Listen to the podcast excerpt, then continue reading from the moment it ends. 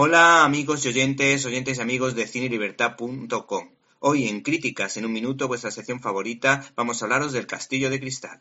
Si el Castillo de Cristal no estuviese basado en hechos reales, a lo mejor este largometraje hubiera pasado inadvertido. Sin embargo, en este caso la realidad supera la ficción, y eso es lo interesante. Destin Daniel Creton dirige su tercera película que se basa en el bestseller de la periodista Janet Walls, que es la protagonista de la historia, pues contó, y le costó mucho hacerlo, lo que sufrió al igual que sus hermanos, eh, ya que sus padres eran una especie de nómadas anarquistas que les hacían vivir a sus hijos sin echar raíces en ningún lado.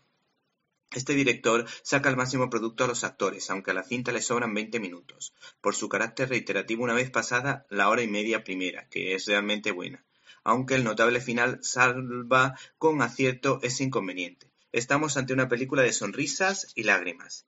Este peculiar matrimonio eh, protagonista lo forman Naomi Watts y un Woody Harrelson que representa una especie de hippie inteligente creativo que trata de educar a sus hijos lo mejor que sabe, pero que mete la pata cuando el alcohol hace acto de presencia, y la verdad es que estamos ante uno de sus mejores trabajos. Por otra parte, Brie Larson, ganadora del Oscar por la habitación de Lenny Abrahamson, se luce en todas las escenas en las que participa, al igual que la actriz que representa a Janet Walsh en su etapa infantil, cargada de ternura, valentía y empatía.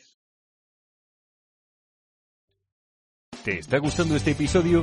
Hazte fan desde el botón Apoyar del podcast de Nivos. Elige tu aportación y podrás escuchar este y el resto de sus episodios extra. Además, ayudarás a su productor a seguir creando contenido con la misma pasión y dedicación.